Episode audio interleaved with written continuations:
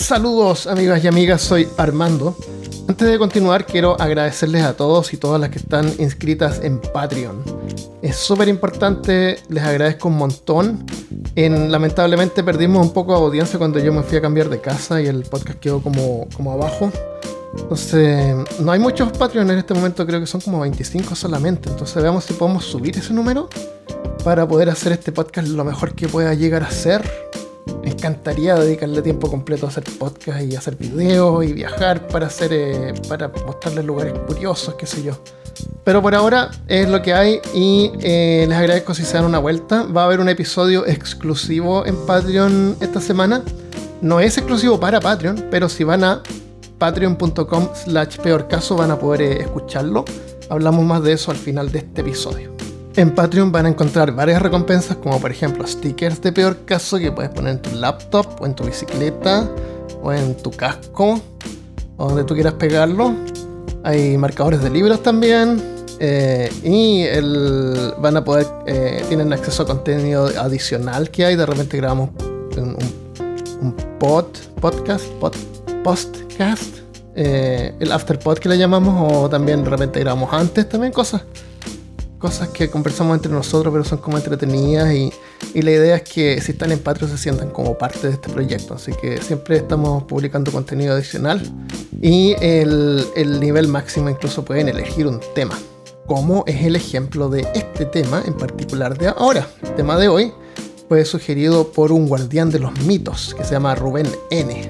Así que él usó su scroll mágico y seleccionó el tema del anticristo especialmente para el episodio 166.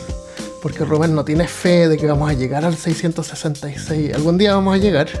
Y si llegamos a ese, a ese número, vamos a republicar este mismo episodio para aprovecharlo de nuevo. Así que bueno, lo dejo, espero que disfruten este episodio y se den una vueltita ahí por patreon.com slash peor caso. Muchas gracias. Bienvenido y bienvenida al episodio número 166 de Peor Caso. En este episodio, el anticristo y el fin del mundo. Hablándote desde los lugares más infernales de Alabama, soy Armando Loyola, tu anfitrión del único podcast que entretiene, educa y perturba al mismo tiempo. Junto a mí esta semana está Christopher Kovacevic. Mira, Armando, te escribí una carta. Espero que no la malinterpreten de aquí a 2000 años. ¿La leo ahora o la leo en 2000 años? Él ahora, pero espero que la gente no la ah, malinterprete en 2000 años. Claro, claro. Y también tenemos a Carolina Calderón. Ah, ojo con eso. Ya pronto no voy a ser Carolina Calderón. Pero ah, estoy hablando desde el fin del mundo. O como dijo Ricardo Montaner, desde el último lugar del mundo. Ya, hablemos del fin del mundo. Eh, yo en la semana pasada puse un aviso en el, en el Instagram poniendo que el fin del mundo era hoy, lunes. Vamos a tirar esto el lunes, estamos grabando el domingo, pero mañana. Y no puse nada más. Entonces, no se asusten, no se termina el podcast ni nada de eso. Y el mundo, si se termina, como dijo alguien por ahí, eh, parte otro exactamente igual. y al mismo tiempo. Así que no se eh, notó. claro, no se va a notar, pero va a ocurrir hoy día en la noche. Eh, después al final del podcast podemos leer algunos de los comentarios que dejaron ahí que eran graciosos. Así que igual tienen que pagar los arriendos, igual tienen que ir a trabajar. el mundo se acaba, pero es otro, pero igual. ya. El fin del mundo, la gente, la gente desde siempre estaba anunciando el fin del mundo. La, primera, el primer recuento, el primer registro que existe que se conoce del anuncio del fin del mundo es del año 70 es de una secta, secta judía llamada Esenia de Acetas, que vieron el levantamiento eh, judío contra los romanos en el año 66 a 70 en Judea como la batalla final que provocaría la llegada del Mesías, el fin del mundo. Porque si saben, los judíos no creen que Jesús es el Mesías, ellos todavía están esperando al Mesías. Entonces, eh, pero no, no ha llegado el Mesías para ellos. Incluso se acuñaron monedas declarando la eh, redención de Israel.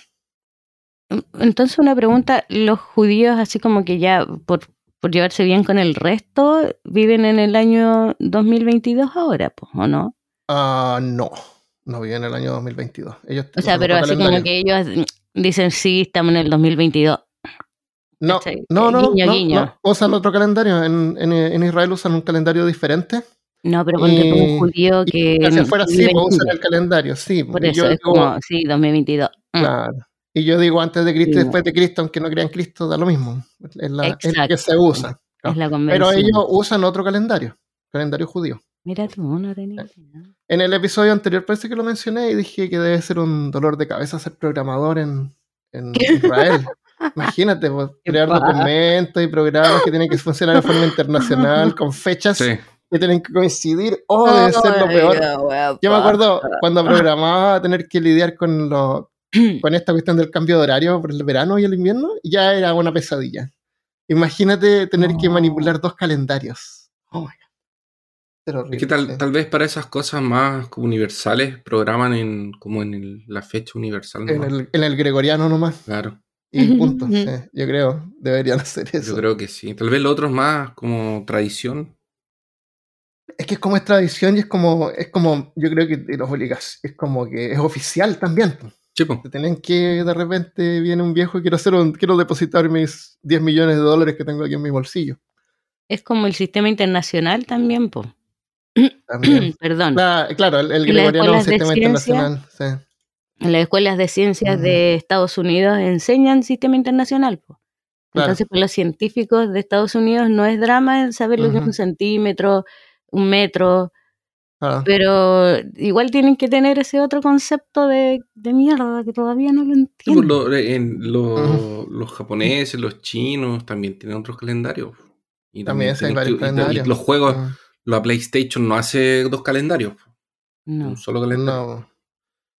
Ah, el tiempo relativo, ¿qué tanto? bueno, 300 años más tarde, un sacerdote francés anunció que el fin del mundo sería ese mismo año. El 6 de abril de, de 793, un monje cristiano, frente a una multitud, profetizó que la segunda llegada de Cristo y el fin del mundo ocurriría esa misma tarde. Por el año 1995, Viernes Santo, coincidió con la Anunciación, eh, y esto por mucho tiempo se creía que era un evento que iba a traer el fin de, que iba a traer el anticristo y el fin de los tiempos. El Viernes Santo para los cristianos se observa la crucifixión de Jesús y ocurre el último viernes antes de primavera, en el hemisferio norte. La anunciación es supuestamente cuando el arcángel Gabriel visitó a María para decirle que estaba embarazada con Jesús. Y eso se celebra el 25 de marzo cada año. Y a veces pasa que coincide con Viernes Santo.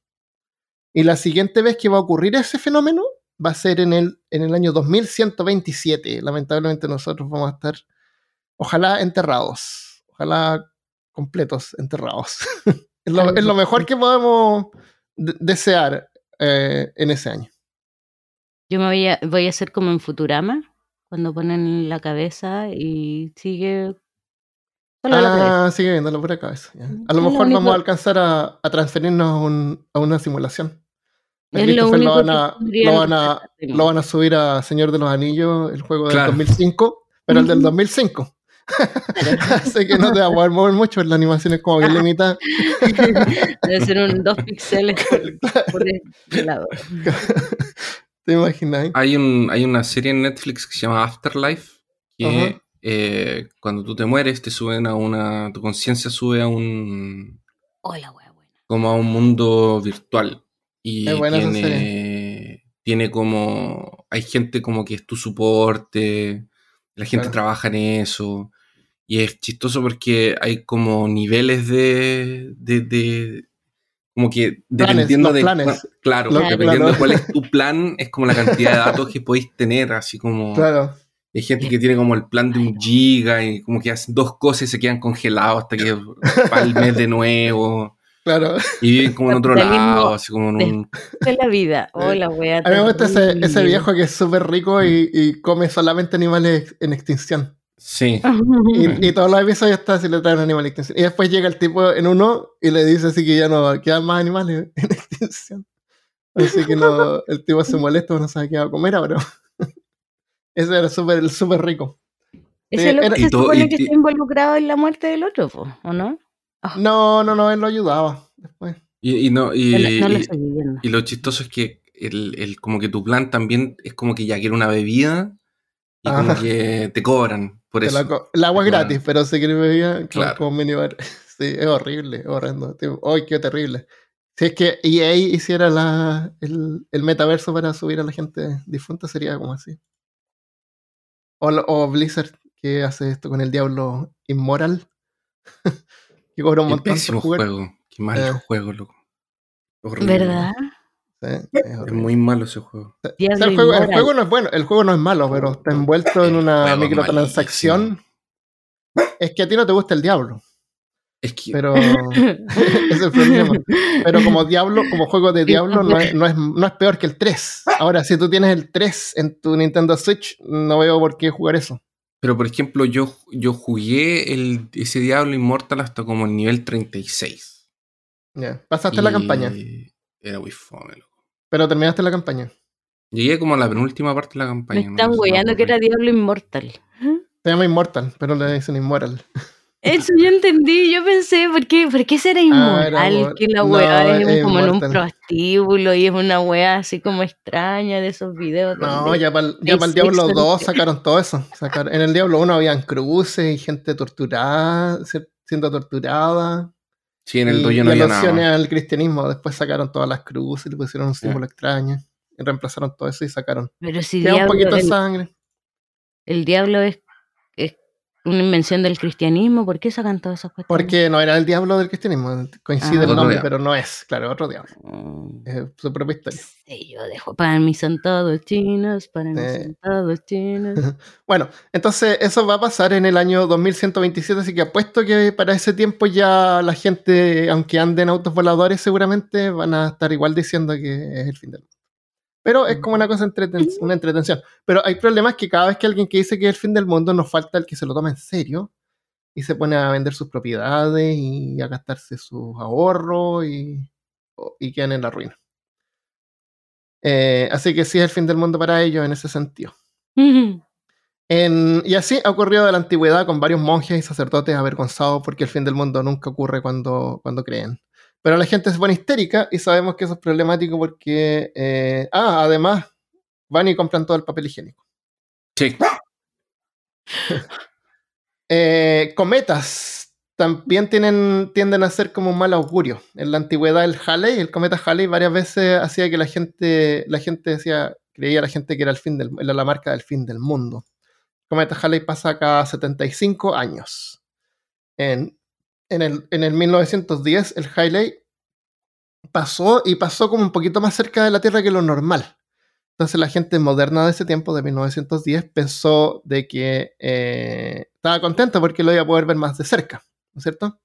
Pero algunos científicos anunciaron que la cola del cometa contenía un gas mortal llamado cianogen y podría mezclarse con la atmósfera terrestre y iba a matar a todos.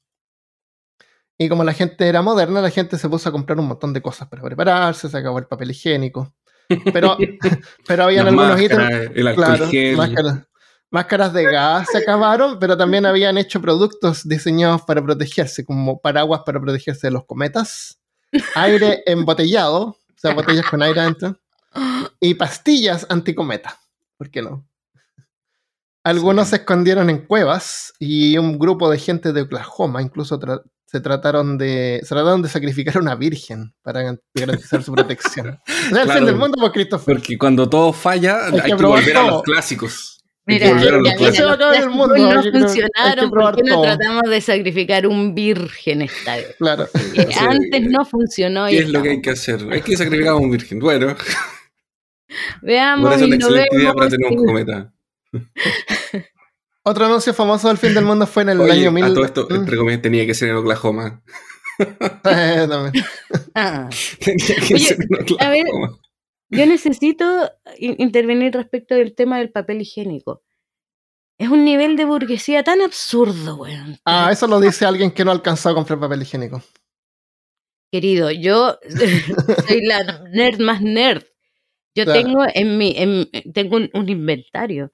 Ah, un inventario de stock. Exacto, tengo un Excel. Lo Confort, lo, lo notas en el inventario, así que conforme me quedan 127.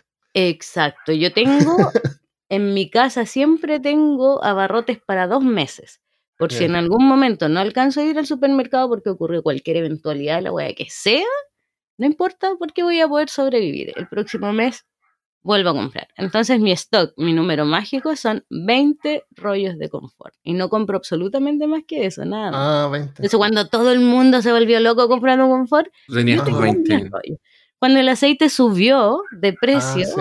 Yo compré como yo era cuatro. millonaria, loco, tenía 5 litros de aceite de maravilla y 2 de aceite de oliva, loco. Era como, Mm. a ver, El ¿qué aceite, el aceite es más complicado porque el aceite se echa a perder. El confort dura para siempre mientras no Depende. hayan termitas. Depende. Les aconsejo siempre, 100%, todos los aceites guárdenlos en ambientes oscuros. Ah, Bien ¿sí? cerrados y ambientes oscuros, sí. Porque los perder. aceites más caros los venden en botellas que son ah, oscura. eh, oscuras. vino. Exacto. ¿Por qué? Porque el aceite es fotosensible y se pone rancio con la luz. Mm. Ese es el Mm. problema que le pasa al aceite.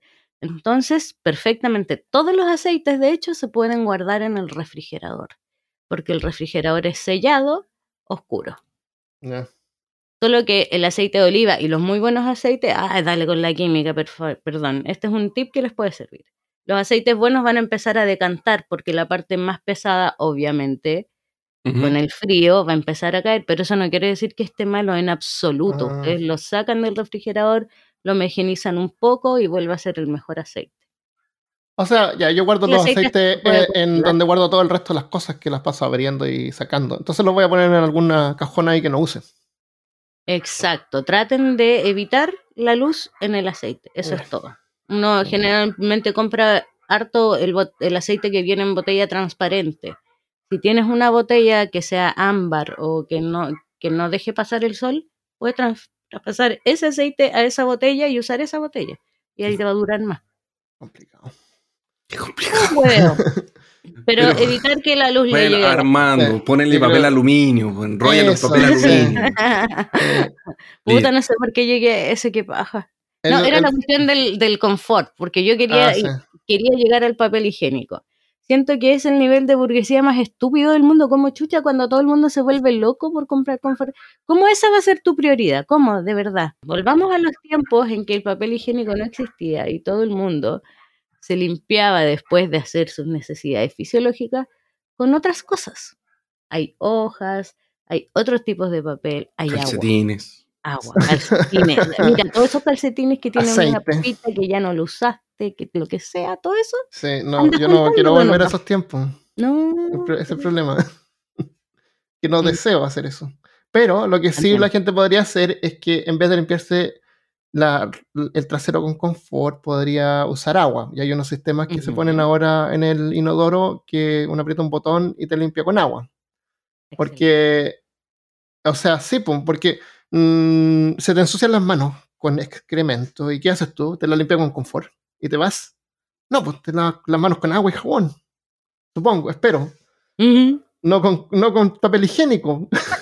Entonces, ¿por qué otra parte del cuerpo sí es aceptable limpiarlo solamente con papel higiénico y dejar ahí un, un- un excedente, seguramente?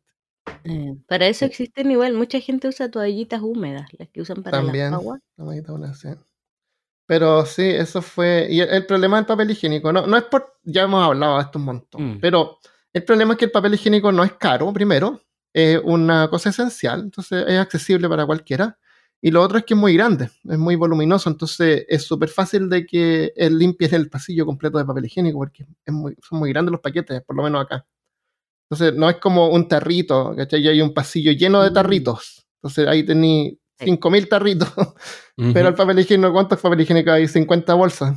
Y se Claro. acaba- por eso, por eso se se acaba como que se acaba más rápido, claro. Eso Ya, creo yo. nivel de percepción. Mm, No lo había eso. considerado de esa manera. mm. Entonces, bueno, el otro anuncio famoso del fin del mundo pasó en el año 1997 cuando un grupo llamado Havens Gates, un culto de ovnis o relacionado con ovnis o New Age, no sé cómo se llama ese tipo de culto, culto New Age, anunciaron que la raza humana pronto sería reciclada por los mismos seres extraterrestres que la habían creado. Y para escapar de su destino, los cultistas cometieron suicidio masivo. Así, Sí. sus almas serían liberadas y podrían abordar una nave espacial que estaba pasando oculta en la cola de otro cometa del Hale-Bopp. Entonces venían otros extraterrestres que los iban a salvar a ellos, les dijeron, tienen que matarse y así sus almas van a poder abordar esta Es- nave y nos vamos a ir al, Es, al futuro y más allá. ¿Es, ¿Es ese el que tiene las grabaciones de audio o no? No, en las grabaciones de audio son, es otro. Es otro, ¿verdad? es más terrorífico. Esto es como New Age y todo en buenas, sí, fueron. No, lo otro era, era porque. No, lo otro fue peor. Eh, eh, no me acuerdo el nombre, pero. Yo tampoco lo otro fue peor porque era. Ellos se estaban matando porque el gobierno iba a ir y los iba a, a, atrapar, iba a deshacer su culto, su grupo. Entonces ellos estaban ah, luchando contra el con un asedio, es verdad. Claro, estaban en un asedio. Entonces, en forma desesperada, dijeron que nosotros vamos a abandonar este mundo y esta es la, la mayor forma de. de de como que luchar contra el sistema, contra el gobierno y entre esa grabación se escuchaban niños llorando. Era horrible y después empezaron a tomarse las pastillas y, los, niños lloraban y después se dejaban de llorar. Oh, se escuchaba, ¡ay, qué terrible! Eso sí que es perturbador escucharlo. Eh, no me acuerdo el nombre, pero después lo podemos compartir eso. Eh, eso es súper... Acá hablamos cosas así como media graciosas. cosas terribles, ah. pero, pero no tan tristes. De repente se nos pasa la mano, pero eso es triste, es súper triste. Es mal. Oye, el, e, ese caso de 1997 creo que tengo recuerdos de haberlo visto en las noticias, de que mucha gente eh, como que hicieron el suicidio masivo. En tu. CRT. Se fueron al, al, al espacio, viste. Se fueron al espacio. Perrito. Ay, perdón. Manolo, córtalo. Ya, y por último está el 21 de diciembre del 2012, fecha en que el calendario maya anunciaba el apocalipsis. Eh, se estima que un 10% de la población se lo toma en serio, pero resultó ser un malentendido con la traducción del calendario. Parece Mira tú. Mira, un malentendido. Parece que era porque, porque se acababa ahí y era porque como que lo hicieron, cuando lo hicieron, cuando lo hicieron eh, no pensaron que iba a durar tanto, entonces como que para qué, para qué íbamos a hacerlo tan grande, porque había que hacerlo cada vez más grande a lo mejor. Lo actualizamos después. Esta piedra se está poniendo muy pesada. O a lo mejor era más grande y se le rompió un pedazo, ya lo achicamos.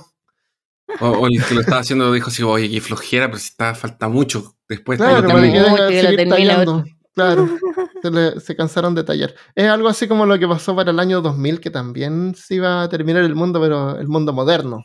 Sí. Porque eh, claro, porque la, eh, por los 60 y 70, cuando los ingenieros hicieron los primeros computadores para ahorrar memoria, para los que no saben, la memoria era cara, entonces los programadores representaron el año con dos dígitos. Entonces pasó aquí para cuando iba a pasar del 1999 al año 2000, el año iba a cambiar de 99 a 0, lo que significa que las computadoras iban a creer que era 1900 de nuevo. Y supuestamente podría haber causado un apocalipsis informático, haciendo que la gente perder todos sus depósitos o computadoras lanzando cohetes nucleares, qué sé yo. Entonces alcanzaron a parchar todos los programas y no pasó nada. Parece que. Y estaban todos súper atentos de lo que, iba a pasar. Yo pasé el año 2000 en una. En, en, en una. Ay, ¿Cómo se llaman estas cosas que van rápido? ¿Roller coaster? Una montaña rusa. una montaña rusa, va hacia arriba una montaña rusa. Menos mal que el año nuevo. computador no falta. Justo el año nuevo. El momento. El 00 estaba en una montaña rusa. ¿Te imaginas yo hubiera colapsado? Habría sido como esa Pero no había computadores, eso de ahí ya no, en ese tiempo no tenía computadores. No, pues la montaña rusa tiran, tiran solamente y la gracia es que toda la caída es libre. No, no, no hay computadores. Los frenos son eléctricos en todo caso. Ya, pero déjame pensar que estaba en una montaña rusa y dio justo el Y2K y cuando llegaste y aterrizaste al final, llegaste a 1900. Imaginé. Una, toda una historia de terror. Yo me acuerdo que yo tenía terror de que mi computador se echara a perder. Y ¿Lo pagaste? Con, sí, con, con, nuestro amigo Ignacio Telles eh, ah. devolvimos el, el, reloj, el reloj la fecha del computador la cambiamos para 98. Ah, por si acaso va a tener un año más. Acaso. ah, tomaste acciones. Sí, tomamos acciones, devolvimos el calendario dos años. Ahí ah. después nos dimos cuenta de que no iba a pasar, cuando vimos que no había pasado nada, que el computador del resto no se había echado a perder, ahí volvimos a... No, tú primero, tú primero, dije. wow, se dieron un año más. Mm. Nacho. Bueno, no pasó nada. Parece que se cortó la luz en una parte, como en Londres, no sé, en una parte, por un ratito. Entonces, en total hay registros de unas 150 predicciones del fin del mundo. cualquiera puede decir que es el fin del mundo, pero estas son predicciones que la gente, que algunos han creído que es verdad. 12 son atribuidas a un sacerdote llamado Harold Camping, ah. que pueden buscar, yo lo busqué en internet, es un viejito ahora. Y, Y el punto, este punto es como más divertido ver cuáles son sus excusas, más que saber cuál es su siguiente proyecto, porque se pasa que, que, es mal cálculo, que no calcularon bien, que son, parece que este es el que dijo que, era, que había sido un juicio espiritual, que había habido una ascensión, pero era el espíritu solamente. Y, o que son pruebas de Dios que nos pone para que nos preparemos. Es como el, o tal vez es como el viejito del Día de la Bestia, que descubrió el fin del mundo, cuando iba a, aparecer, cuando iba a nacer el anticristo, y lo detuvo, pero nadie se dio cuenta que lo había tenido. Entonces, ¿Cuál es el Día de la Bestia? Una película española. Parece me suena, ¿sí? Sí. Ah, y, buena. ¿Y lo detiene? Lo voy a anotar y, lo detienen y, y, nadie se da cuenta. Entonces, como que. como que nadie se da cuenta que tuvieron el, el anticristo. o quién sabe cuántas veces han detenido el fin del mundo. Exactamente, tal vez ese viejito lo ha detenido muchas veces. Entonces Acá en Chile pasó. ¿Sí? Sí, pues. Antares de la Luz. El de la secta. ¿Ustedes saben de ese, de ese tema, no? En unos años, en mil, no sé, 2000, bla, digamos, hace unos cinco años atrás más o menos, en Coyihuay, al interior de la quinta región, bien al interior, cordillera, se armó una secta. Y el líder de esa secta se hacía llamar Antares de la Luz. Y obviamente, como líder de secta, se follaba, perdón, bendecía a todas las mujeres de la secta con su semilla. Ah, Pero hubo una que la semilla empezó a crecer y en un viaje de ayahuasca él dijo, ese bebé que está ahí es el anticristo. Oh. Así que cuando nació, hicieron un ritual y lo quemaron vivo al bebé. Ah, y lo enterraron. Ahora me acordé. Qué hola. Sí. la mansa noticia. Así que Antares de la Luz nos salvó del anticristo. Qué bueno. wow. No sé qué tan bueno, pero. Igual lo pillaron ya. Ya lo pillaron. Pero Obviamente. Mm. El. pero lo pillaron. Ah, ah, ah. Entonces, em, escatología se llama el estudio del fin del mundo. La escatología cristiana se identifica por los siguientes momentos, la muerte, el juicio, el cielo y el infierno. Es considerada una doctrina que estudia todas las cosas que sucedieron antes y después del juicio final. Lo que es lo mismo, eh, digamos, el fin de la especie humana y el fin del planeta. El término apocalipsis está relacionado con la destrucción de nuestro mundo, aunque originalmente significaba la revelación de los misterios divinos. Pero el libro de revelaciones, el último libro del Nuevo Testamento de la Biblia cristiana, se llama, la gente lo llama Apocalipsis. No sé, corrígeme Christopher, pero parece que no dice Apocalipsis en ninguna parte. O dice Apocalipsis, parece que dice Apocalipsis. Eh, no me acuerdo, yo sé que en inglés se llama Revelations. Revelación, el libro de las revelaciones, como su nombre.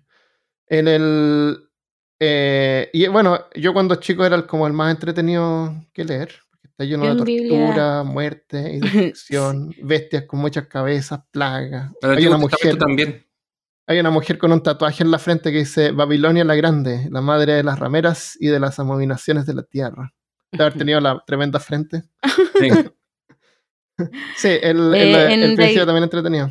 En la Biblia evangélica dice Apocalipsis, yo crecí canuta y todas las Biblias canutas vi como Apocalipsis. Y, sí, si dice el nombre, en vez de por eso, pues el nombre del. Es el nombre, no es que ah. adentro diga Apocalipsis.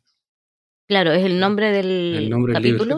¿Así se llama? ¿O libro? No, libro. El libro. El libro, el libro eh, Y en inglés se llama Revelaciones. Revelaciones.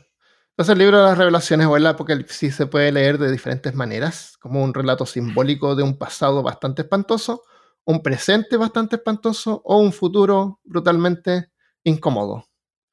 Y esa última interpretación es la que tiende a ser la más popular. Muchos cristianos leen la historia de terror en las revelaciones como un relato de cómo serán los últimos días en la tierra antes de que Jesús regrese y todos se enfrenten al juicio final. Y hay un gran actor en ese drama que es el anticristo. Aunque seas creyente o no, seguramente has oído hablar de él que es el opuesto directo a Cristo y el hijo de Satanás. No es el diablo, es el hijo del diablo. Em, o sea, en vez de enseñarle a la gente a pescar, ¿qué es lo que haría el anticristo? Le daría pescados. Le daría pescado a la gente. Qué terrible. Qué hombre más malo. debido a que se profetizó que el anticristo tomará el lugar de Cristo antes del juicio final, se entiende que la llegada del anticristo significa el fin de los días. Por eso es que es tan importante para algunas personas saber quién diablos es. Ahora, eh, como nota aparte, el anticristo es una persona, nace de una persona, no es una mujer. Entonces, eh, alimenta un poco la, la, imaginación el hecho de que el, eh, de primero que el anticristo puede que ya esté en la tierra, pero está creciendo. Y lo otro es que un, personaje que parece ser tan poderoso eh, también es un niño. Es un bebé y después un niño. Candidatos populares hasta ahora han sido Hitler, Napoleón, Barack Obama, Ronald Reagan. Eso yo creo que, que todavía nos joda hasta el día de hoy. Donald Trump, terrible persona, pero un gatito comparado con Reagan. Sí. John F. Kennedy. Yo estaba leyendo sobre él, pero justo lo mataron. No supe más. y bueno, así casi todos los presidentes de Estados Unidos, Bill Gates y otros como Danny DeVito, según un tipo que dice que Danny DeVito viene de la tribu de Dan, de donde proviene el anticristo, y los miembros del grupo One Direction, que es un, grupo de música, son sus siervos. Oye, pero es que hay un. y el hombre amarillo que aparece en Gundam Style, ¿te acuerdan de Gundam Style? Sí. ¿Te acuerdas del tipo vestido en amarillo que llega en un auto rojo? Sí. Ya, ese, eh, ese representa el Papa Benedicto. Ya. Ese hombre amarillo. Yo, es un video muy... Eh, es que, es que lo, terrible es que esta persona cree que todo eso es verdad. Es un tipo serio y lo cuenta en forma seria y cuenta como One Direction son sus siervos y Danny DeVito es el anticristo. Ah, Oye, es que hay un video, quizás lo sacó de ahí, pues hay un video de One Direction donde Danny DeVito aparece. Po. Ese es. Yo les voy a mandar el, no les voy a mandar el video, les voy a mandar el código del video, que es lo único que guardé. Entonces, ustedes lo ponen al final de la dirección después, si lo quieren ver después, del tipo hablando sobre esas cosas. Ese, ese, ese video de One Direction que le roban a la, a la novia o algo así. Ah, no sé, yo sé que una vez dije por qué Danny DeVito está en un video con esta gente. Él, él parece que lo ayudó a producirlo y lo hicieron juntos, mm. no sé. Bueno, el príncipe William de Inglaterra también se ha dicho que es el anticristo, el rey Juan Carlos de España. La reina, ¿no? Mm, no vi nada, pero ¿por qué no? Tal vez, seguramente. Además que sí. No, no, no, no, no, no, no, no, no. Te confundas, la realeza siempre desciende de Dios. Ah, es verdad. También. Pues, un chico llamado Adam que vive en Tatfield, Inglaterra, según Good, Omens. ¿Vieron Good Omens? sí, sí, yo la vi. En realidad no hay ninguna mención del anticristo en el libro de, las revelaciones o el, eh, el Apocalipsis. Y hay muy pocas referencias a él en la Biblia en general. Pero no se paren, porque vamos a ver después las menciones del apóstol Juan más adelante. Porque hay. Lo que creemos que sabemos sobre el Hijo del Diablo en realidad proviene de algunas narraciones creativas e interpretaciones bíblicas que emergieron durante los últimos 2000 años. Por ejemplo, el libro de la Revelación o el, Apocalipsis se refiere a los cuatro jinetes del Apocalipsis que llegan a la tierra cuando el mundo se prepara para el juicio final. Sin embargo, uno se prepara para el juicio montando, llega montando un caballo blanco, que es el, el primer jinete que es la conquista. Ese llega en un caballo blanco. El segundo llega en un caballo rojo, que es la guerra. El tercer jinete llega en un caballo negro, que es el hambre. Y el último jinete llega en un caballo pálido, dice, que es la muerte. Durante casi dos mil años, la opinión establecida era que el jinete blanco representaba a Cristo. Pero eso cambió en el año 1866, cuando el autoproclamado líder religioso Carl Friedrich Simpel, con Z, sugirió que el caballo blanco en realidad llevaba al anticristo, que empezó que probablemente era Napoleón Bonaparte en ese momento. A pesar de que Simpel perdió un poco de credibilidad cuando predijo incorrectamente la segunda venida de Cristo en tres ocasiones diferentes, sus ideas del anticristo montando un caballo blanco llegó a los Estados Unidos a fines del siglo XIX y todavía es popular hoy en día. Veinte siglos después de que se cree se escribió el libro, el libro de las revelaciones, 20 siglos después. Tiene sentido de que se le quiera dar una identidad a la figura del anticristo, dotado con poderes apocalípticos y representando un papel protagónico en la aniquilación de nuestra existencia, porque la, alternativa a eso no es muy espectacular. La primera sugerencia de un personaje similar al anticristo se presentó en el libro de Daniel en la Biblia hebrea, que se cree fue escrito en el año 167 a.C. En ese libro habla de un poderoso opresor que negaría el dios hebreo y perseguiría a los judíos. Pero como es común en la Biblia, esa figura misteriosa nunca se menciona por su nombre, convenientemente dejando su identidad abierta a la interpretación. De todos modos, los estudiosos parecen estar de acuerdo en que Daniel no estaba hablando en realidad de un futuro agente del Armagedón, sino que estaba haciendo alusión a Antíoco IV Epífenes, que era un gobernante griego de Palestina que parecía decidido a erradicar el judaísmo. Y aquí está lo que la, presentación de Christopher, que me decía que te voy a escribir una carta y espero que en dos mil años no la malinterpreten.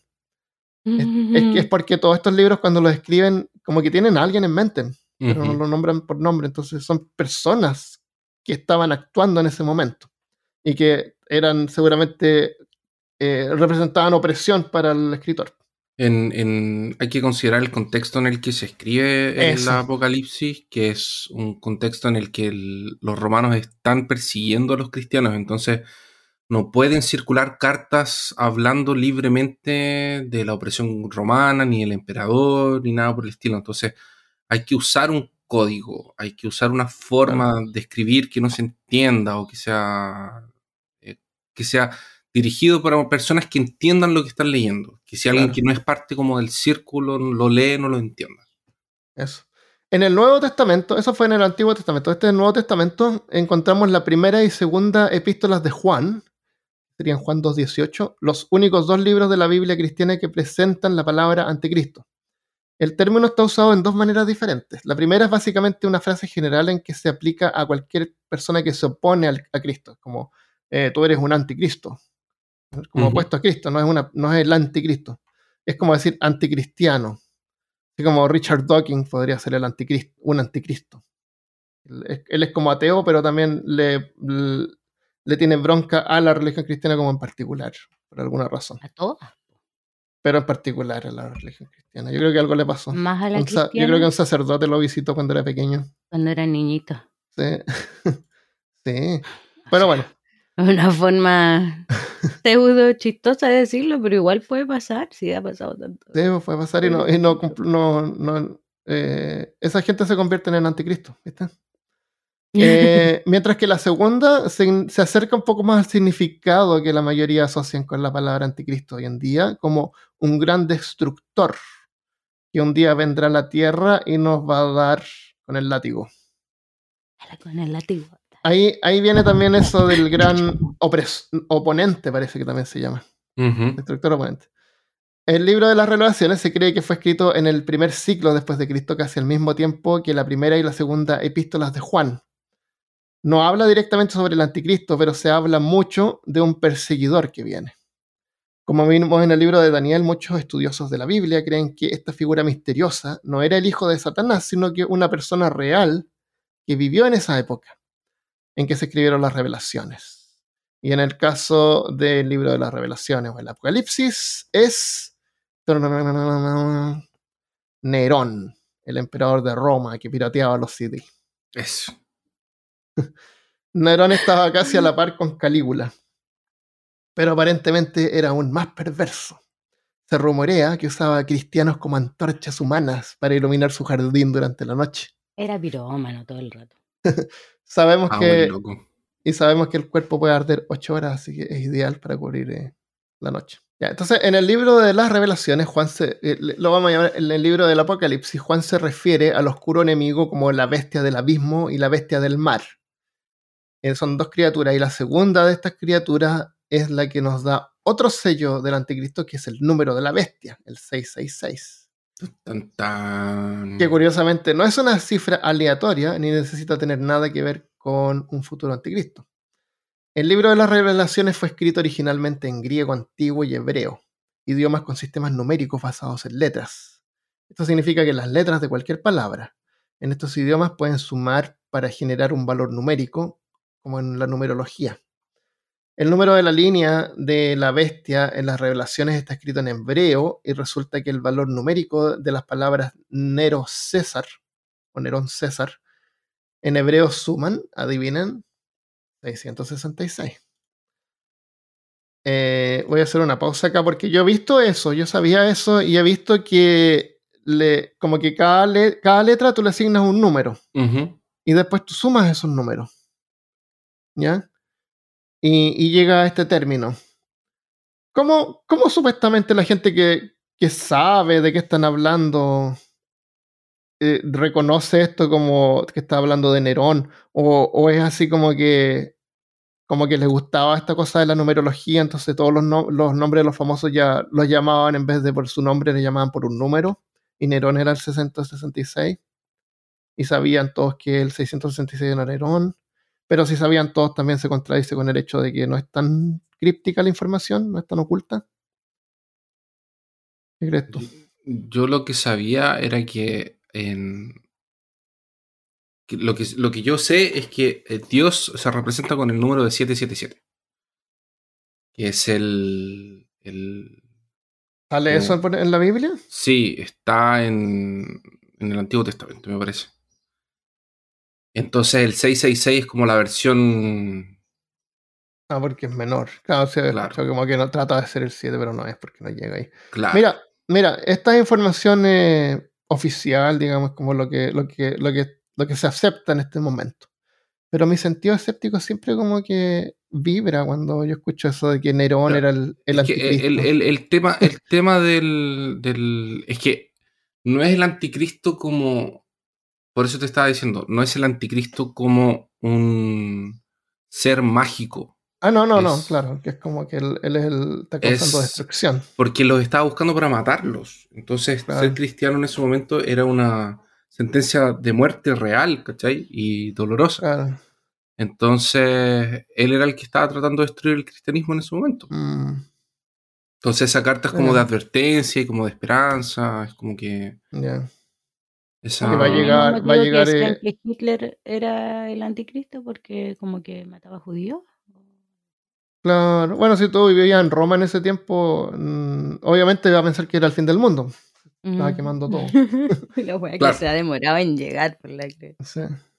Porque tienes que mm. pensar de que esta parte, esa cuestión de la numerología, yo no sé si es tan. Esa cuestión de asignarle números a, a las letras es como súper. Eh, me parece que es más moderno, no es de ese tiempo. Porque por eso que hay, una cuestión, hay una cuestión que hacen. No, no, pero antiguo, por eso, por ese mismo hecho que tú dices que el 777. No, los hebreos siempre están, porque. Mm. Es que hay una cuestión que es esta cuestión de que separaban como las hojas de la Torá y la hacían línea. Empezaban a buscar como palabras cruzadas. Si te acordáis de eso. Eso es como, como vías de confirmación, esto empezar a buscar números y cosas relacionadas con las palabras y encuentran que Nerón César combina con 666. Sesgo de confirmación. Sesgo de confirmación, claro. Eso es lo que me da la impresión que, está ocurriendo. vías igual está bien, pero vías es el término más entendible en inglés. Ah, ya, seco, seco, seco, seco, Ya. Por eso, por lo que dice Christopher, que lo buscan por todas partes hasta que encuentran algo que calza con lo que ellos creen. Sí. Y confirma lo que yo, su hipótesis. Claro. Mm. Bueno, entonces, escribir en código tiene sentido para la persona que escribió el libro de las revelaciones que se llama Juan. Eh, por, lo que dice Cristo, porque lo estaban siendo perseguidos y que no podían, no iban a lograr publicar eso y que circulara libremente si es que no ocultaban el mensaje. En vez de eso, hizo una historia así como de terror, que los romanos deben haber encontrado que estaba como medio loco. Sí. Pero lo dejaron circular igual. Entonces, aunque hay debate en qué Juan, en qué Juan se trataba, tradicionalmente se creía que el autor era Juan, el apóstol, el apóstol de, Cristo, escritor del Evangelio de Juan y uno de los discípulos originales. Pero estudiosos cristianos notaron que habían grandes diferencias en el estilo, la perspectiva religiosa y la fluidez del lenguaje entre el Evangelio de Juan y el libro de las revelaciones. La persona que se cree que el autor eh, más probable puede ser del Apocalipsis es un tipo llamado Juan el Presbítero, personaje mencionado por el obispo del siglo II Papías en su obra Explicación de las sentencias del Señor. Eh, Juan el Presbítero eh, fue desterrado por las autoridades romanas a la isla griega de Patmos, Mientras que Juan, el apóstol, parece que se llamaba Juan el Anciano, Christopher. Es que presbítero y anciano es lo mismo. Es lo mismo, ya. Bueno, cualquiera que llegaba a ser viejo ahí, yo creo que te decían el anciano. había poca gente que lograba hacer, eh, llegar a la ancianidad. El, el, lugar donde escribió el libro de las revelaciones, que lo habría escrito en la isla griega de Patmos, durante una época de opresión romana. Parece que estaba prisionero. en prisión. Sí, estaba prisionero. Estaba prisionero y curioso. En el año 70 después de Cristo, 60.000 soldados romanos invadieron Jerusalén para aplastar una revuelta judía armada antes de incendiar el gran templo y dejar a la ciudad en ruinas. Ustedes conocen el Muro de los Lamentos. Todos los judíos alguna vez en su vida van a Jerusalén y van a tocar el Muro de los Lamentos y, rezan ahí. Eh, a lamentarse. Yo pensé que ese. Busqué, dije, ¿será este el muro de los lamentos? ¿Será lo último que quedó del gran, del gran templo? Pero no, no es. No es lo último. El, eh, aparentemente, el. Ah, espérate. Yo pensé que el muro de los lamentos era el muro de Facebook de mi tía. Oh. Voy a cortar eso. Muy fácil. Sobre todo si tu tía escucha. Em, bueno, hay un segundo templo que se empezó a construir que lo construyó nada, nada, menos que Herodes el Grande. Herodes, que historiadores creen que en realidad no era tan malo, no fue. E, Herodes supuestamente mandó a matar a todos los bebés. Como tratando de hacer una especie como de Terminator, y matarlo antes que crezca. Sí. Pero, pero historiadores creen que eso no pasó. Porque eh, es típico que hay un montón de cosas que escriben contra los cristianos, contra los romanos que son como adversarios, que, que lo escriben como para hacerle antipropaganda. Es propaganda, como fake news. Eh, la destrucción del templo judío en el 70 después de Cristo fue un golpe psicológico importante para los primeros cristianos que esperaban que Jesús regresaría a ellos en cualquier momento y, y derribarían al malvado imperio romano que provocó su muerte décadas antes. Eh, entonces Juan probablemente escribió el libro de las revelaciones, el Apocalipsis, como un llamado conmovedor a sus compañeros cristianos, alentándolos a mantener la fe en su religión frente a las dificultades bajo el cruel dominio romano. Em, tal comunicación no podría haber sido escrita en un lenguaje sencillo porque las autoridades romanas los habrían eliminado. Pero nadie eh, lo entendió. Bueno, en todo caso, Armando, un detalle, esta gente se juntaba como clandestinamente. Ajá, le ponían un pescadito afuera en la puerta. Y, se juntaban y eh, cuando eran cuando eran como descubiertos, eran iban a la prisión y los que, no ciudadanos, los que no eran ciudadanos romanos no tenían derecho a juicio. Entonces pasaban inmediatamente por la ley marcial. Eh, entonces era un tema así como que no importa medio que... Porque, y ahora, y lo otro es que las cartas, por ejemplo, las cartas o los libros de Apocalipsis, por ejemplo, la carta de, revelaciones, eh, la gente tenía que copiarla. Entonces por eso hay muchas copias y hay ah. divergencias en la... no era una carta que... Porque esa, esa, esa carta probablemente era específicamente para un lugar. Ya, no había Entonces la gente lo agarra lo lee y se lo pasa a, otra, a otro grupo o hacen copias y se van pasando o copian pedazos y se van pasando oh. y así la cuestión se va distribuyendo. Ahora, el, por eso que, por ejemplo, no existen originales. Entonces, cuando se, cuando, se, cuando se van a hacer las, como las versiones oficiales o se van a, hacer como el, el, cual es el compilado, es agarran muchas copias de la misma cosa y buscan a ver cuál es el... por eso, que hay, por eso que hay exactamente, por eso que hay diferencias de palabras, hay diferencias de, de, extensiones. De hecho, hay eh, documentos así con e, ese tipo de cartas o ese tipo de, pedazos de evangelios, de cartas, de lo que sea. Todo el Nuevo Testamento es así, es a pedazos. Entonces lo tienen que ir recopilando y tienen que ir estudiándolo, haciendo comparaciones y así van armando los libros que, hay. Estoy segura, segurísima que un día un loco estaba escribiendo una parte para pasárselo al Juanito, al amigo, al vecino que iba a venir la otra semana, entonces va a poder pasarlo al otro pueblo. y aprovechó de ponerle su cosecha porque dijo, esta weá está media fome. Voy a sacar esta parte y voy a poner que la otra vez me robaron, yo tenía cinco caballos y me robaron uno. Quedaron cuatro caballos. ¿Qué significa? Y, uno era blanco, otro era negro, otro era válido. Claro, esa es la wea. Y ahí empezó a ponerle y el otro dijo, oh, mira la mi historia que le pasó y así fue. De hecho, hay pedazos que atrás, por ejemplo, hay papiros que atrás tienen una, no sé, pues tiene una parte de la cartejuana adelante y atrás es una lista de supermercados. Hay como eh, dos peces, un litro de aceite, eh, dos litros de leche. 20 bolsas de confort. Claro. Papel higiénico. porque, porque era el fin del mundo. Claro. Por supuesto, 20. Y es para cada mes. Claro. Ah, entonces, eh, por eso es que si nosotros vemos este libro ahora, se pierde el contexto. Es como una, una historia de terror nomás y con un montón de cosas raras. Eh, y los que vinieron después tomaron toda la sangre y truenos del libro del Apocalipsis y, y la charla de algún misterioso perseguidor como una advertencia sobre el fin del mundo y el individuo que lo traería, el anticristo. Y aquí es donde la historia del anticristo se empieza a poner más creativa. Alrededor del año 954 parece que la reina Gerberga de Sajonia, qué hermoso nombre, Gerberga. Perdón. y volví al 1995 y me ríe de un chiste que era que ya no, en este siglo no va, pero no, va. no fui la única. Bueno, la reina Gerberga. ¿Qué te ríe la reina Gerberga? Se puso tan ansiosa por el estado del mundo que comenzó a preocuparse un poco de que los últimos días podrían estar ya a la vuelta de la esquina. Chángales. Pero la información de la Biblia no era suficiente, así que le pidió a un monje llamado Atzo de Monsieur Odeer más información sobre el anticristo.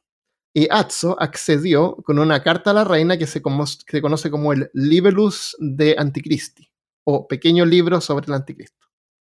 En él, el monje combinó sus propias ideas con comentarios de varios escritores religiosos que habían estado activos durante los 80 a entre los 800 a 900 años que habían pasado desde los primeros cristianos, eh, le dieron que le habían dado los, últimos toques finales al Nuevo Testamento. O sea, Atzo va y crea un libro. Es como, oye, no dije al principio que este episodio fue pedido por un, un guardián de los mitos en Patreon. No. Es como que me encargó hacer un episodio del anticristo. Entonces yo voy y hago este episodio del anticristo. Si tal cual la reina Gerberga fue y le pidió a Atzo que le hiciera un libro sobre el anticristo. Y el Valle investiga todo lo que puede saber sobre eso. El pequeño libro fue un éxito durante la Edad Media y se convirtió en el texto de preferencia medieval para cualquiera que quisiera conocer más detalles sobre el juicio final. Según el monje Atzo, el anticristo era una persona literal, esencialmente sería el opuesto de Cristo en todos los sentidos. Decía que Jesús nació de una virgen a través de la Inmaculada Concepción, por lo tanto el anticristo nacería de una prostituta a través de la concepción de algún espíritu terrible, así como un demonio. Como un sucubo. Pero no necesariamente el diablo, sino que un espíritu terrible. El padre de Cristo era un hombre, eh, estamos hablando de Pedro, del padre terrestre, por lo que el padre del anticristo probablemente sería un demonio. Cristo nació en Belén, así que el anticristo nacería en Babilonia. Supongo que era la ciudad más grande en ese tiempo, así como decir... No, eran los malos. ah, eran los malos. Como decir, nació, nació en, Rusia. No, Babilonia eran como los, los malos. Y así sucesivamente. Eventualmente el anticristo iría a Jerusalén acumulando seguidores masivos gracias a algunos milagros impresionantes y algunas resurrecciones de muertos por aquí y por allá. Y, pero también perseguiría a los cristianos horriblemente durante tres y medio años. Eh, que esa información que sacó del Apocalipsis 13.5, donde dice que va a gobernar durante tres años y medio, 40 y no sé cuántas semanas antes de ser eventualmente derrotado por el Cristo recién regresado o el Arcángel, Miguel, en caso de que Cristo esté ocupado. no, especifica ni siquiera que Cristo va a venir. Puede ser también el Arcángel Miguel. Alguien va a venir. Va a mandar a alguien. Va a mandar, claro. A ser con los grosos, no va a ser uno de los. No va a ser un, no, no, no, un arcángel. Va a venir un arcángel. Y con nombre. Claro. Es que el Miguel es el más bacán, según yo. Yo no cacho mucho, ¿eh? o sea, yo no soy Christopher pero como canuta, de crianza canuta, algo, y me estudié en un liceo católico, y para mí el arcángel Miguel es el que la. Ah, sí, es la mano derecha de, de pedazo de, espada, pedazo, nada le, nada le gana a la espada del arcángel. Sí, una espada de fuego. Ah. Bueno, él va a venir. no podía eh, ser otro. Un hombre que no estuvo de acuerdo con la historia, con esta historia, fue un monje del siglo XII llamado Joaquín de Fior. En, en, lugar de un futuro anticristo, Joaquín sugirió una línea de tiempo de anticristos pasados y futuros que termina con el anticristo final llamado Gog. ¿Qué? ¿Qué? ¿Dije algo gracioso? No, fue mi intención. Es que me imaginé el loco haciendo como una línea de anticristo, así como, bueno, este es el anticristo 1, este es el 2, este es el 3. Pero la forma final es como que el primer ah. anticristo dijo, esta no es mi forma final todavía. Claro. Llega al final. Claro, es como decir así ya, sí, Nerón fue uno de los anticristos. Efectivamente. Y Hitler también es un anticristo. Pero el anticristo final se llama Gog. ¿Qué o qué? Que incluso aparece en el Corán. Y pueden, si quieren eh, informarse más sobre esto, porque es interesante, pero eh, no, no me expandí en ese sentido, pero pueden buscar sobre Gog y Magog. Saber, en el libro del anticristo de Gog eh, como por ejemplo en el, libro del Anticristo y Gog y Magog de Mohamed Ali. Él escribió un libro sobre eso. Por favor, ¿El boxeador? Necesito por favor que me digas ahora ¿Mm? Magog. ¿Quién era? Eh, así como a rasgos generales. Son dos deidades, no sé, no sé. lo busqué y puse esto nomás. Si quieren saber más, tienen que ir a escuchar eso. Es la mierda. ¿Por qué? Tengo una tía que se llama Magog. Ya. Y nunca supimos por qué se llamaba Magog. Oh, alguien le tendió una, broma, parece. una mala broma. Por el granjero Magot del Señor de los Anillos. No, no, no, no. Mira, en mi familia todos tienen nombres cristianos. De nuevo. ¿Tu tía, un nombre de mujer, se llama Magog? Se llama Magog. Tengo una tía que se llama Axa Dalila. Mi mamá se llama Rubenita, por el pueblo de los Rubenitas. Tengo otra tía que se llama Basti, que es la del Muro de los Lamentos. Wow. Entonces le pusieron Christopher debe reconocer la mayoría de esos nombres quizás, porque muchos son cristianos, bíblicos. Onda, se supone que mi abuela abría la Biblia, encontraba un nombre y ponía ese nombre. a lo mejor abrió el Corán, entonces. Bueno, busca después Resulta que mi tía Magog, Mi tía Magog es especial. Que mi tía Magog no era hija de mi abuelo. Uh. Oh. ese es un secreto que salió hace muy poco a la luz. a lo mejor es el anticristo. Y la tía, es la más pesa de todas. Magog. A lo mejor lo que fue de Margie. Maggie. Y Magog, así. Y mucha gente pensaba que se llama Margot. No, es Magog. M-A-G-O-G. Entonces ahí viene de Gog y Magog. Mm. Mi abuela, weón, tenía tanto. Ya busca después Magog. Ahí voy a buscar ya. Gracias. Eh, es. Um, mm, mm, mm, Entonces, y así comenzó la tradición de sospechar que cualquier líder que no te gustaba era el anticristo. Los candidatos incluyeron al emperador Sacro Imperio Romano, el, emperadores del Sacro Imperio Romano, Frederick II, el Papa Juan, Juan XXII y posteriormente el zar ruso Pedro el Grande. En el siglo XVI, el hombre que catalizó la formación de la Iglesia protestante, Martín Lutero, popularizó una versión más general de que el anticristo no era una persona, sino que un cuerpo colectivo de maldad. Martín Lutero a mí me gusta porque como que pone todo bien como en contexto, así como que lo, moderniza todo y le pone a la gente, oye, paren de pensar que es como un monstruo que va a aparecer. Eh, un papa en particular, por ejemplo, no era el anticristo. El anticristo era en realidad el liderazgo de la Iglesia Católica para Lutero. Ese era el anticristo. Hoy en día ambos enfoques siguen siendo populares. Por un lado, el anticristo es una persona en particular que generalmente ya está en nuestra presencia, sin importar si estás escuchando esto ahora, en el 2022 o en el año 3022, y, está, tramando, ya está tramando planes. Mm, bueno, lo que quiero decir es que todas estas creencias así tienden a hacer a la gente de que estos cambios van a ocurrir durante su vida. Es algo que va a pasar ahora. ahora va, durante tu vida va a aparecer, eh, va a regresar Cristo. durante tu vida se va a acabar el mundo y, por eso hay que estar preparado y ahora va a pasar, le, dan como un sentido de urgencia. Es importante para las doctrinas religiosas que el fin del mundo esté cerca. Hacen creer a los seguidores que el fin del mundo ocurrirá en su tiempo, pronto, y no en 10.000 años más, porque de otro modo no les causaría preocupación. Por otro lado, el anticristo es un mal sin rostro, una especie de organización secreta que planea marcar a todos en el planeta con el signo de la bestia antes de gobernar la Tierra de cualquier manera. Esta marca también ha sido alusión a cualquier cosa nueva que no entendemos o nos incomoda tener que aprender a usar, como los códigos de barra eran el código de la bestia. Tan, tan, tan. Cuentas de Facebook o tal vez gorros rojos por ahí. Podría ser. En resumen, parece que el anticristo puede ser prácticamente lo que sea, lo que tú quieras que sea, y simboliza que traerá el fin del tiempo. Basado en esto diría yo que los políticos comprados por corporaciones que ignoran el cambio climático, que cruelmente nos afecta a los países, no afecta a los países más ricos, sino que a los más pobres. Por eso es que no les importa. Bueno, ahí me puse político, pero no, tiene que ver con el anticristo. Pero esos pueden ser los anticristos también. Son los anticristos. no les importa porque tienen como 80 años, 90 años, se van a morir de todos modos, así que ¿qué les importa lo que pase después? Pero tienen hijos igual, eso es lo que yo no entiendo. No, porque el, cambio climático afecta, no afecta a los ricos, los ricos van, los ricos no, ni siquiera sufren invierno, se van a sus casas de verano en otro, en el otro hemisferio. No, eso es verdad. En Europa no, no, les, no sufren nada. Y, el cambio climático afecta a los países más pobres generalmente, tristemente. De hecho, hay islas en las Maldivas que van a desaparecer. ¿De las Malvinas? De las Maldivas. Ah, Maldivas. Las Maldivas en el sudeste asiático hay islas que ya están por desaparecer y la gente está migrando a islas eh, como que se ah. están repartiendo. Pero, afecta a la gente pobre, la gente rica esto no le, no le afecta en ningún caso. Es da lo mismo. Eh, así que eso es del anticristo. Eh, eso, ese es el anticristo. ¿Quién es el anticristo?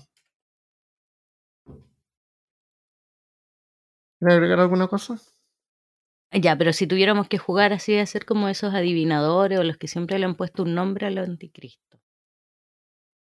¿Quién crees tú que sería el anticristo hoy en día, Armando? En, la, me, voy a, me voy a tirar así por la línea de anticristo de Martín Lutero. No, ¿quién, ¿quién, dijo eso de la idea de, los, de la línea de anticristo? El, eh, Joaquín de. Joaquín de algo. Joaquín de Fior. Es el sugirió la línea de anticristo de tiempos pasados. es el del GOG. tiempo fue uno, después otro y al final termina siendo el GOG. Claro, y ahora, y ahora el GOP se llama el Great Old Party, que se llama al, el, nombre del, del, Partido Republicano de Estados Unidos se llama GOP. Eh. Se llama, no, así se llama. ese es el nombre del Partido Republicano, es GOP, GOP, que se llama Great Old Party. Party. Y eh, está súper cercano. como a fiesta electrónica. y está súper cercano a GOG. ¿Viste? En vez de GOG es GOG. Una letra. Una, letra, de diferencia. y le cortáis el palito a la P y es. Yo creo que esos están más cercanos de ser los anticristos de, que nada en este momento. Mm. Mira tú. ¿Y tú, Christopher, si tuvieras que elegir un anticristo para el... Yo creo que todavía no llegó, pero creo que estamos en el fin de los tiempos. ¿El fin de los tiempos? Yo creo que lo... Mojate el potito. No, pero es que todavía no llegó porque, mira, pasaron los cuatro, están pasando los cuatro, constantemente los cuatro jinetes del apocalipsis. Hambre, enfermedad, guerra y muerte. Y, falta la... ¿Y cuál es la conquista? Ah, conquista. Conquista de Rusia. Em, conquista. El, el, jinete de la conquista no es el primero. ¿Cómo se llama el primero? No sé. Es el jinete de la conquista, porque puede ser Rusia. Ah. no, pero el, primero no es el blanco. Sí, pues el blanco, con la conquista. Ese se supone que es Lucifer. Oh. Ese sí, pues ese decían que era. E, eso lo dijo no sé qué monje por ahí. Eso. Pero originalmente parece que era Jesucristo. Bueno, eh, entre los comentarios de las personas que dejaron en Instagram cuando puse que era el fin del mundo el próximo lunes 8 de agosto, eh, dicen, a ver, uno divertido dice, Andrea Guitier dice, ¿estás seguro? Porque tengo que entregar un proyecto el 9 y me falta harto todavía.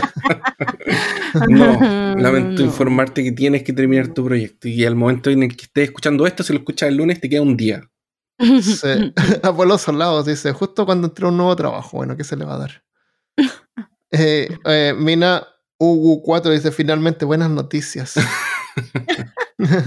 no le den muy bien. Eh, y, y, R. Carrasco Roja dice, pero inmediatamente empezará un mundo exactamente igual. Exactamente.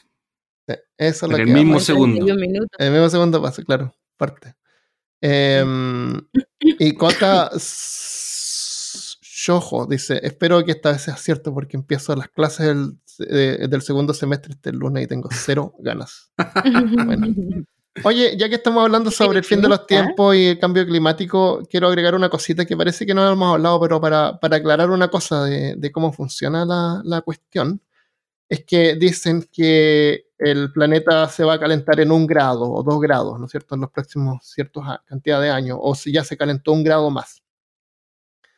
Eh, y la gente piensa, si ya un grado más, un grado menos, ¿qué importa? no es tanto. Pero ten en cuenta lo siguiente, si tú quieres calentar tu casa, eh, o si hace frío, o la quieres bajar, o le quieres subir la temperatura, tú empiezas a, quemar carbón o electricidad o, lo que sea, tienes que, para generar esa energía para calentar tu casa, un grado más. Ahora, imagínate la cantidad de energía que tú tienes que usar para no solamente calentar tu casa un grado más, sino que todo el planeta Tierra, todo afuera, tiene que calentarse un grado más. Esa es la cantidad de energía extra que está como presionando y cayendo en la Tierra, que existe en el ambiente. Ese es el problema. Entonces, la, gente no sé por qué tiende a pensar de que todo es tan chico y somos tan pocos, pero no, todo es súper grande y, esa cantidad de energía es enorme, es una enorme cantidad de energía. Y ese es el problema con que suba la temperatura, un grado es masivo.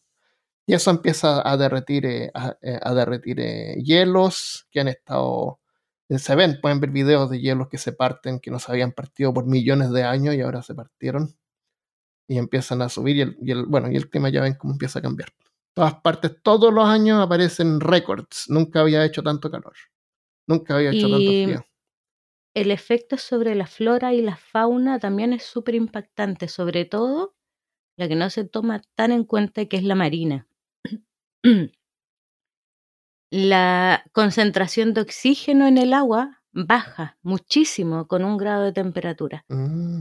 ¿Se han dado cuenta cuando ustedes tienen una cerveza o una, un refresco que está heladito y uno lo abre y suena porque tiene mucho gas y lo tomas y ¡ay, qué refrescante! Y después... Eso es porque tenía mucho gas disuelto, porque estaba muy frío. Pero cuando tú te tomas una bebida tibia o una cerveza tibia, no ocurre eso. No tiene gas, sientes que no tiene gas y no es agradable.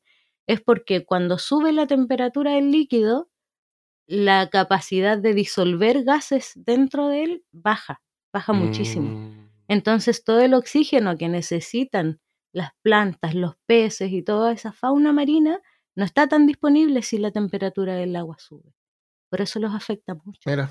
Es muy importante. Y, otro efecto grande también es que el plancton, por ejemplo, cuando se pone muy frío, por ejemplo, eh, ocupan más energía para poder calentarse. Mm. Y dejan de ser capaces de tener energía para reproducirse. Y eso es fundamental. Y eso es fundamental para las ballenas, por ejemplo, ya no tienen comida. Bueno, y fundamental para ellos también, pobres plancton, nadie piensa en ellos. Pero sí, claro. Los estás viendo como un medio para otro ser. Claro, pero, pero afecta, pues eso es lo que afecta a todo y no afecta en cadena. Es una cadena, por eso es importante. Qué triste.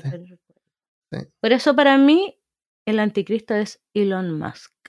Elon Musk, eh, yo creo que es un tipo que figura nomás por ahí. Porque por figurar se anda mandando al, al, espacio y gastando una cantidad enorme de energía y calentando todo y combustible por la cresta. Tenéis tanta plata, ¿por qué no lo usáis en algo mejor?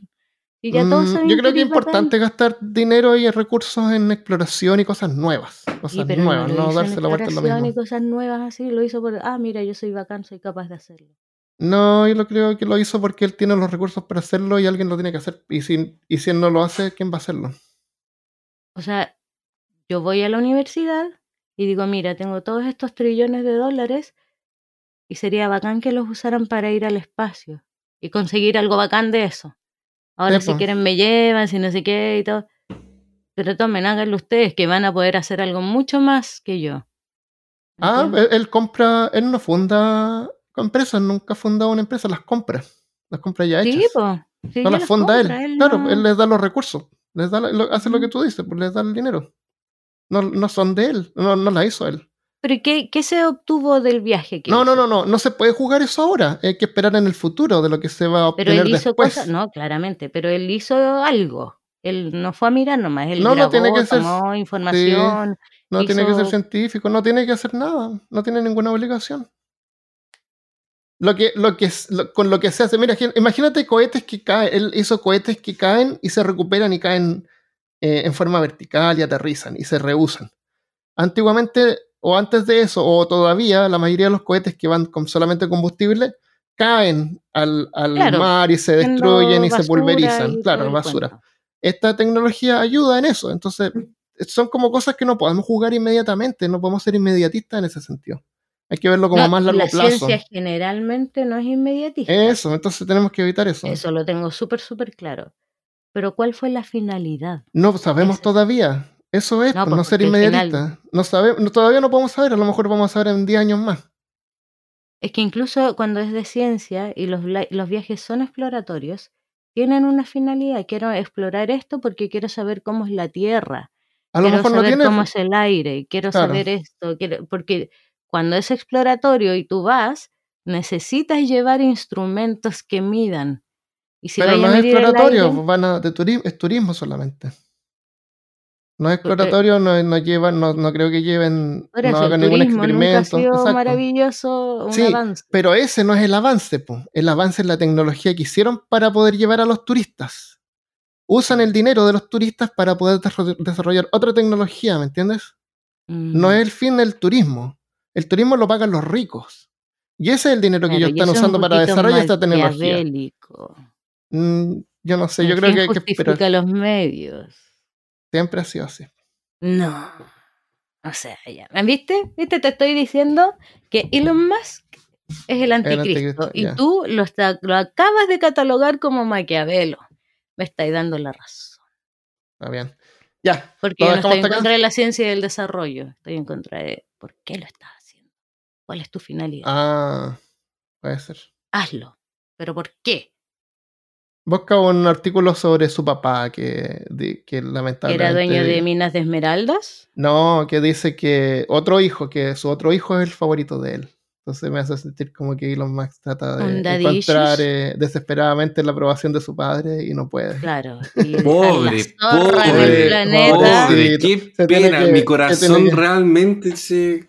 Oye, antes de cortarlo, eh, ¿quiere anunciar algo sobre tu podcast o algo, Carolina? Carolina. Ay, sí, sería maravilloso. ¿Ya? ¿Verdad? Sí, pues, dale, lo ponemos antes del despido. Ya, oye, eh. antes de irnos, Carolina, ¿quieres anunciar algún proyecto o algo, compartir alguna cosa? Sí, quiero comentarles que hace un tiempo yo empecé a hacer un podcast y siempre en el anonimato y mostrándole los capítulos a solamente personas que conocía y pidiendo por favor que no se lo divulgaran a nadie. Porque oh, vergüenza. secreto.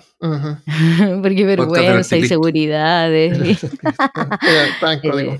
Está en códigos. Y bueno, eh, últimamente como que, bueno, lo dejé votado dos años y eh, como que se me ocurrió que podría empezar a retomarlo. He estado tomando muchas más actividades en Instagram y me pueden ver ahí, pues soy la Rayo, es el, mi, mi usuario de Instagram, ahora es público, antes era privado.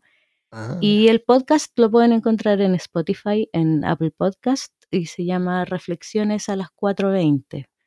Ahí, ahí se oh. ve el código, pues de qué se trata. Vamos a dejar los links, enlaces ahí en la, en la descripción de este episodio si le quieren hacer clic y ir a escuchar. Sí. Denle una oportunidad, los capítulos son cortísimos. Creo que el más largo no debe durar más de 10 minutos. Y hablo sobre temas bien variados. Qué bueno. Bien, interesante. Súper. Antes de irnos, quiero contarles sobre una especie de capítulo especial que va a estar exclusivamente en Patreon. No es exclusivo para Patreon, lo pueden escuchar gratis, no hay que pagar. Si van a patreon.com slash peor caso. Resulta que así como estos casos que vimos al principio, eh, sobre cosas que eh, daban mal augurio o anunciaban el fin del mundo. Está el caso de una gallina que ponía unos huevos con mensajes apocalípticos. Y había una bruja como metida de por medio. Esa historia vamos a contar en Patreon exclusivo. Así que para escucharla pueden ir esta semana a patreon.com slash peor caso y saber cómo pasaba eso. Porque la gallina realmente ponía huevos con mensajes eh, en, en la cáscara. Ya, dejémoslo acá. ¿Quién crees tú que es el anticristo? ¿Tú que estás escuchando? Mándanos un mensaje. Encuéntranos en Instagram y en todos los medios sociales por Peor Caso. Y también en peorcaso.com. Si quieres colaborar, puedes hacerlo en patreon.com slash peorcaso. Gracias muchísimo. Comparte el podcast y nos vemos la próxima vez. Adiós. Adiós. Adiósito.